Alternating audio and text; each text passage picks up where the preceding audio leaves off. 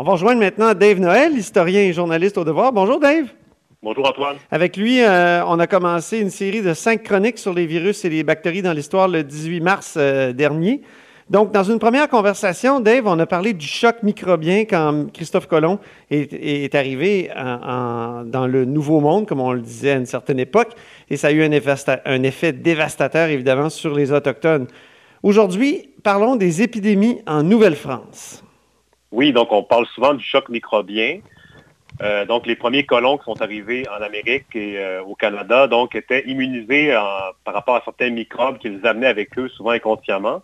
Mais avec le temps, quand la société s'est établie, euh, des épidémies qui se, sont développées à nouveau à partir de la fin du 17e siècle en Nouvelle-France. Donc, on a deux mots principaux qui ont surtout touché les gens, c'est le typhus et la variole. Donc, le typhus était, surnommé la fièvre des navires parce que c'est souvent un mal qu'on contractait en faisant la traversée de l'Atlantique entre la, France et le Canada au 17e siècle, 18e siècle. On appelait ça aussi la fièvre pourpre. Et la variole, euh, c'était un, peu plus grave. Donc, c'était euh, une maladie qu'on surnommait parfois la picote ou la petite vérole. Donc, il y avait plusieurs appellations euh, qui circulaient populaires ou plus scientifiques. OK. C'est des, épidémies qui sont fréquentes?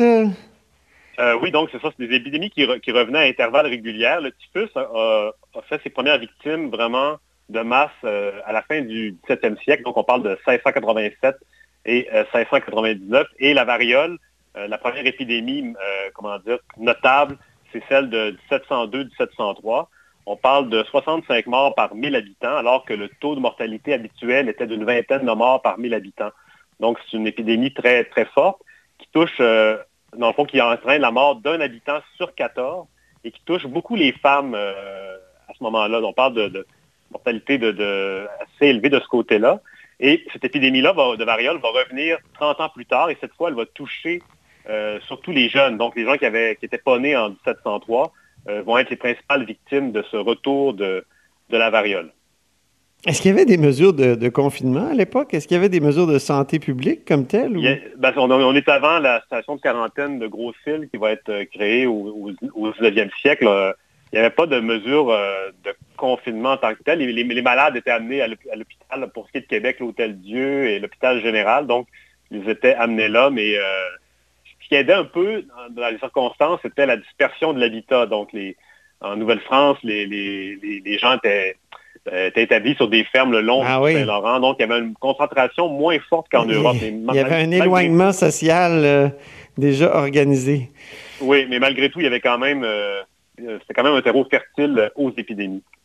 Et, dis-moi, en quoi ça consiste la variole? On l'a comme oublié, je pense qu'on l'a plus dans notre société. Euh, oui, ça a été éradiqué dans les années 80, euh, 1980, donc euh, sur le tard, mais à ce moment-là, c'était assez contrôlé déjà. Donc la variole, on parlait d'une période d'incubation de 12 à 14 jours. ah, ça, me fait penser à quelque chose. Oui, quelque chose, oui. 14 jours, moi je suis rendu à mon 11e. Ben, moi aussi, on est, au même point, on, avance tranquillement. ça se manifestait par un manque d'appétit, de la nausée, des maux de tête, une transpiration abondante et de la fièvre. Donc, euh, et contrairement au coronavirus, il y avait une manifestation physique qui, euh, par des pustules, donc, qui se développait sur le corps. Et euh, le, malade était considéré guéri quand les pustules avaient séché et étaient tombées. et donc, ça laissait des cicatrices. Et là, une des victimes de la variole qui a survécu, donc, c'est le président George Washington. Dans sa jeunesse, il était allé à la Barbade, il avait contracté la variole et il est resté toute sa vie avec des, marques de ces pustules qui étaient tombées. Donc, euh, à l'époque, ça laissait des, traces à long terme. Ah, ben c'est un peu comme la, ce qu'on appelait quand j'étais jeune la picote, la varicelle? Oui, ben d'ailleurs, c'est un des, des, surnoms de, la variole à l'époque. On appelait surtout ça la picote. Il y, avait, il y a eu par la suite des cimetières de picotés. C'était des, des, gens, des concentrations de décès liés à la variole, donc à la picote qu'on appelait à l'époque. Donc, c'était des épidémies qui étaient, qui étaient récurrentes, euh, tu, tu m'as dit, donc ça, ça revenait euh, régulièrement? Oui, c'est ça, ça, De plus en plus, le cycle s'abaissait. Et euh, il y a eu aussi une recrudescence à la toute fin du régime français pendant la guerre de la conquête. Il y a eu un mélange de, typhus et de variole. Euh, ça, ça, va mériter, je crois, une, autre chronique. Parfait. Mais la plus importante, c'est celle de 1703. Tu, oui, tu m'as dit pourquoi? En termes de mort? En termes de, ouais, en termes de mort, euh, en proportion.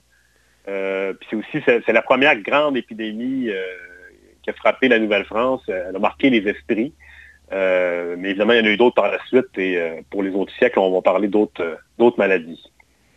Très bien, Dave. Merci beaucoup pour cette deuxième chronique sur les microbes qui font l'histoire.